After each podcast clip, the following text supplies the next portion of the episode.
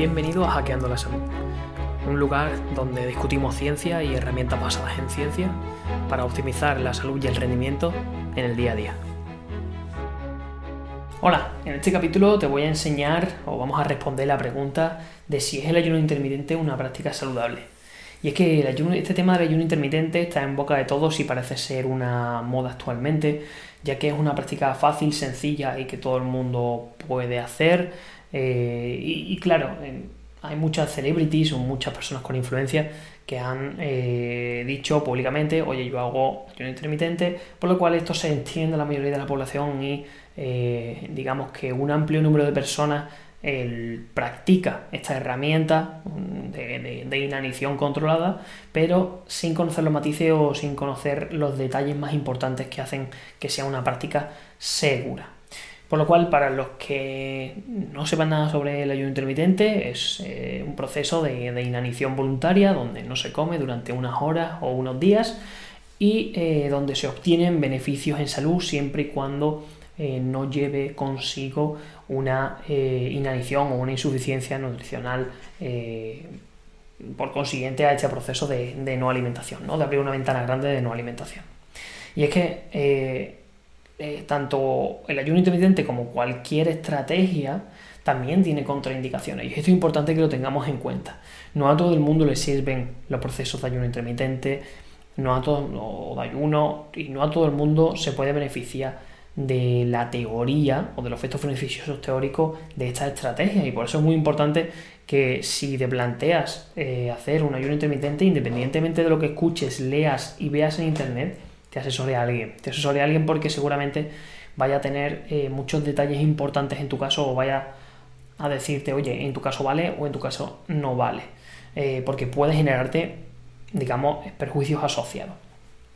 Los beneficios eh, que se demuestran del ayuno van muy relacionados con, por ejemplo, longevidad, eh, la reducción de los factores de riesgo cardiometabólico, la disminución de la grasa visceral, porque obviamente hay una pérdida de, peso asociada a, este periodo de inanición controlada, y otros muchos que no vamos a, a, nombrar, porque yo creo que en Internet hay, hay, mil, mil, blogs y mil, eh, mil, publicaciones que te dicen los beneficios supuestos teóricos del ayuno intermitente.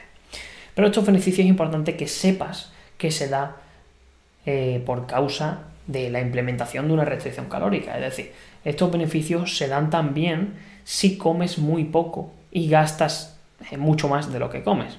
Es decir, que tanto por dejar de comer en seco como por eh, comer menos durante eh, un tiempo prolongado, vas a obtener los mismos, digamos, los mismos beneficios teóricos que se datan con el ayuno intermitente. Pero tampoco es aconsejable someterte a un proceso de restricción calórica comiendo una cantidad muy baja de comida sin asesoramiento profesional. Por eso eh, siempre digo que no hay ninguna estrategia milagrosa que puedan hacerla todas las personas del mundo. Y es que una de, eh, las cosas más importantes del tema del ayuno es que comprendamos de dónde vienen esos beneficios. Y es que a nivel fisiológico se produce una especie de switch metabólico o de cambio metabólico, donde nuestro cuerpo prioritariamente siempre utiliza una molécula que es la glucosa para obtener la energía en la mayoría de sus células. Y cuando nosotros sometemos a, un proceso de, inanición eh, mediana o larga, eh, estas células se ven obligadas a cambiar su sustrato energético prioritario, que son las glucosas, y convertir a las grasas en su sustrato, digamos, o su, molécula principal de obtención de energía. Este switch metabólico de pasar de un consumo elevado de glucosa a un consumo elevado de cetonas, que es el, eh, digamos, el compuesto eh, que se secreta cuando eh, se oxidan estas grasas y sirve también como molécula energética en todas las células de nuestro cuerpo, eh, es el que está asociado con los beneficios o con los beneficios teóricos de este ayuno intermitente. ¿Y cuándo se da esto? Pues bueno, esto depende un poco del movimiento de la persona, del tipo de ayuno que se esté haciendo o del tipo de restricción calórica que se esté haciendo. Pero normalmente entre las 12, 12, 36 o 72 horas de ayuno, dependiendo del contexto de salud y del movimiento de la persona, es cuando se da este switch metabólico este cambio este cambio de glucosa a eh, cetonas mayoritariamente para convertirse al, combustible energético. ¿Qué implica esto? Que a partir de ese momento empiezan a darse los beneficios teóricos asociados. Y siempre digo teórico porque, como hemos mencionado antes, no le sirve a todo el mundo y no todo el mundo puede tener esos beneficios, ¿vale? Por tanto, ¿qué ocurre en nuestro cuerpo cuando estamos muchas horas sin comer? Pues cuando estamos muchas horas sin comer, lo que ocurre es que hay procesos de lipólisis, es decir, de ruptura de los triglicéridos y los diacilglicéridos que se dan en el que están almacenados en el tejido adiposo o en la grasa, ¿vale? Esos ácidos grasos libres que también eh, lo acompaña una molécula que es el glicerol, van al hígado, ¿vale? Y ahí en el hígado se produce una beta oxidación donde eh, nuestro cuerpo utiliza estos ácidos, estos ácidos grasos libres, los oxida y se generan eh, energía y cetonas, ¿vale? Eh, en concreto, varios tejidos son especialmente sensibles o son especialmente los encargados a la beta oxidación. Estos son los astrocitos, digamos una especie de célula inmunitaria del, cerebro, y eh, los hepatocitos, que es las células hepáticas, ¿vale? Estos son los que convierten esas cetonas o esos ácidos grasos libres en cetonas que van a ser, digamos, eh, eh, lanzadas al torrente sanguíneo y que van a dar o que van a hacer diana en todas las células del, del organismo para que esas células gestionen las cetonas como moneda energética principal. Pues, ejemplo de cetonas, el beta-hidroxibutirato, el acetoacetato y otras más, ¿vale? Pero en concreto esas dos son las más importantes. Se ha visto que este beta-hidroxibutirado y este acetoacetato son quizás los responsables en muchos tejidos de que se produzca una biogénesis mitocondrial. ¿Qué quiere decir esto? Que se produzcan nuevas formaciones de mitocondria. La mitocondria, digamos, es como el motor de la célula. Es el encargado de coger los sustratos energéticos y convertirlos en energía. Por tanto, si estos, em, digamos, estos metabolitos, como el beta-hidroxibutirato, estas cetonas, son capaces de crear nuevos motores para nuestras células, significa que puede haber una mejoría o que eh, estos procesos de ayuno intermitente o de restricción calórica pueden mejorar la funcionalidad energética de muchos tejidos. Y esto es muy importante para enfermedades crónicas. Y es que eh, si hay una ventaja entre el ayuno y la restricción calórica es que en el tejido muscular parece eh, estar protegido en procesos de ayuno, porque hay un mayor volumen de cuerpos cetónicos y estos cuerpos cetónicos protegen al tejido muscular para que no se degrade. ¿vale? Eso es importante, es importante conocerlo.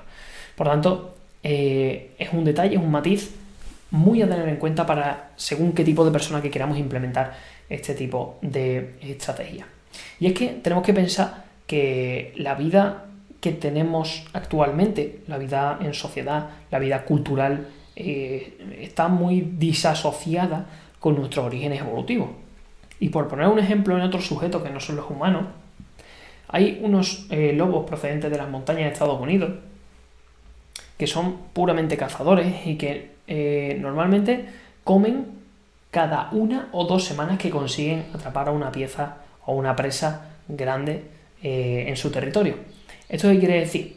Bueno, pues esto quiere decir que ellos casi siempre, menos una vez en semana, están en cetosis. Están utilizando las reservas energéticas grasas en su cuerpo y esto les tiene que dar no solamente, eh, no, solamente permitir la supervivencia, sino que les tiene que proporcionar beneficios físicos y beneficios cognitivos. Los lobos cazan en manada, tienen que generar una estrategia para cazar a este alimento que suele ser dos y tres veces más grandes que ellos.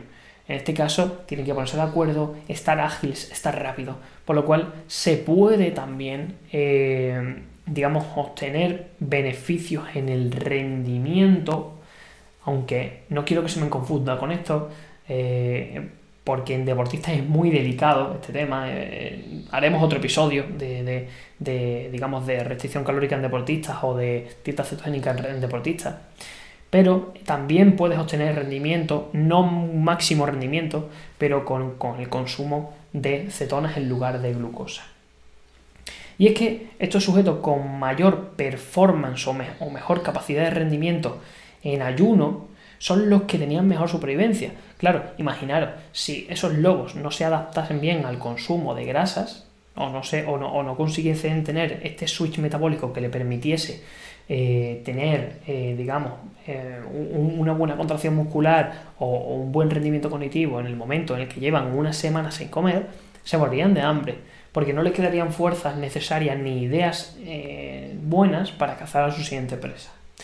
Y es que tenemos que pensar que también el ayuno ha sido un pilar importante en nuestra historia, no solamente en la historia de civilizaciones relevantes como la romana, la griega o, por ejemplo los chinos, sino también que ha estado muy asociado a la religión y a la cultura. Em, normalmente en la práctica religiosa eh, los ayunos son muy frecuentes. Un ejemplo muy famoso es el ramadán. Eh, y quizá esto ha hecho a investigadores de eh, muchas etapas de la historia preguntarse oye, ¿por qué el ayuno ha sido utilizado no solamente como rito cultural o religioso, sino también como práctica clínica? Y es que hay eh, intervenciones concretas de ayuno, eh, pero de ayunos largos, estamos hablando de ayunos de más de 4, 5, 6 días, en personas con obesidad severa que dan resultados sorprendentes. Y eh, también estudios de intervención científica en, sujetos con diabetes tipo 2 con resultados que nos llevarían las manos a la cabeza, porque son enfermedades crónicas que aparentemente no tienen solución. Pero a nivel científico se, han hecho experimentos que dan, digamos, eh, unos muy buenos resultados, pero también son personas que han estado muy monitoreadas a nivel analítico y que eh, no se puede hacer. estos procesos no se pueden hacer si no es con un equipo médico y con un equipo clínico a tu lado. Y es que eh, también, como decíamos antes, el ayuno tiene sus riesgos, y más estos ayunos largos, inclusive ayunos de cuatro semanas se han llegado a, acometer en, algunas investigaciones. Y es que los riesgos potenciales de este tipo de, ayuno pues pueden ir desde náuseas, vómitos, edemas, alopecia, neuropatía motora, hiperuricemia, nefropatía, pruratos, menstruaciones irregulares, y otras muchas eh, tipos más de, síntomas. ¿Cuál es la diferencia entre, digamos, eh, un ayuno bien planteado y un ayuno mal planteado? Pues es esta, que se den síntomas incontrolables, que se den síntomas que deterioren la salud.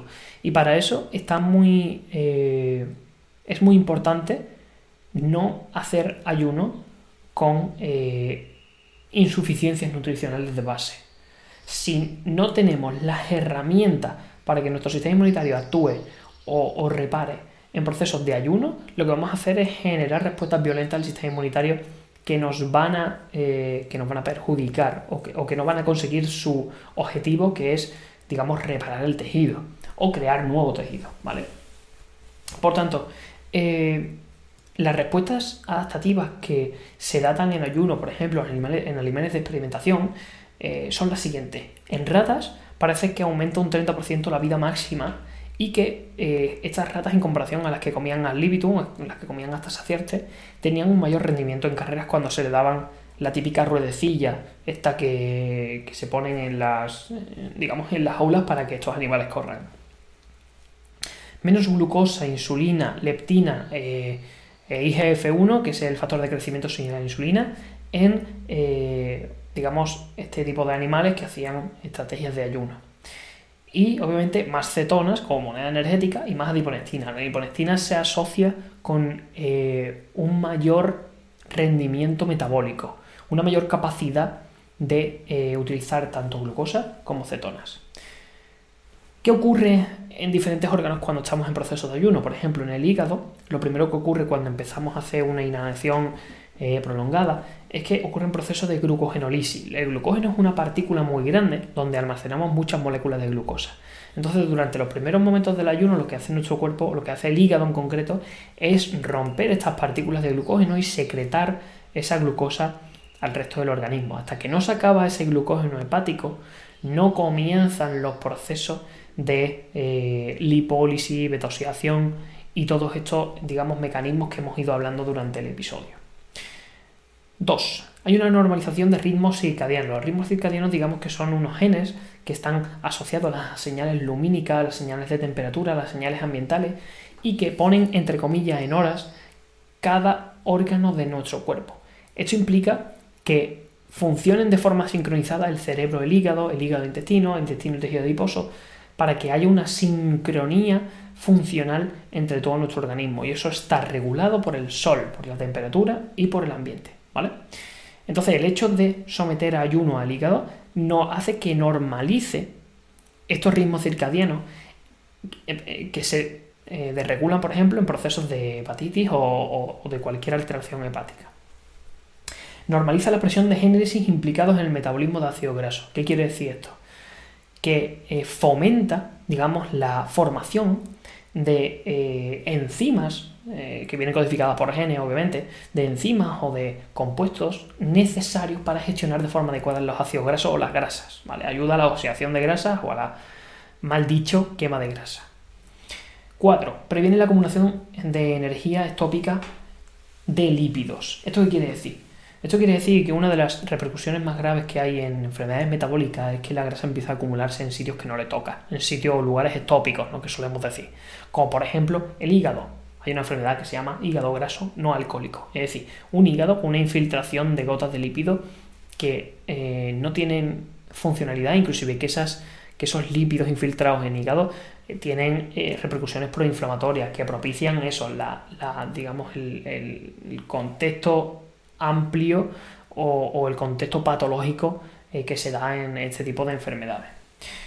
Eh, y algo muy importante que quiero destacar que también ocurre en estos animales de experimentación es que, por ejemplo, las ratas mal alimentadas, cuando hacen ayuno intermitente, obtienen los perjuicios del ayuno intermitente. O sea, es decir, eh, cuando eh, un sujeto que no está bien nutrido realiza ayuno, adquiere perjuicios relevantes en salud. Y esto es algo que nadie interioriza, nadie interioriza, oye, estoy desnutrido o estoy malnutrido, tal, porque no son cosas que generen síntomas. Pero hay muchas personas que hacen estrategias de ayuno, o de ayuno intermitente, o de ayuno un poco más largo, y sin embargo cuando haces un análisis y monitoreas eh, los niveles de, micronutrientes de esta persona están totalmente depletados, ¿no? Niveles muy bajos de magnesio, niveles muy bajos de vitamina B9, vitamina B12. Entonces, el hecho de hacer ayunos en estas personas no tiene ningún tipo de sentido y pone en peligro la salud. ¿Qué ocurre en el músculo? Al contrario de que hemos visto lo que pasa en el hígado, pero ¿qué ocurre en el músculo? En el músculo hay un proceso que se da con la edad, que es la sarcopenia inducida por, el envejecimiento, que es una pérdida no solamente de volumen muscular, sino de funcionalidad eh, muscular. Y es que vemos que sujetos con ayunos que están cursando con procesos de sarcopenia eh, disminuyen un 40% o se disminuyen estos procesos de pérdida muscular un 40% cuando se da el ayuno. Como decíamos antes, protege el tejido muscular.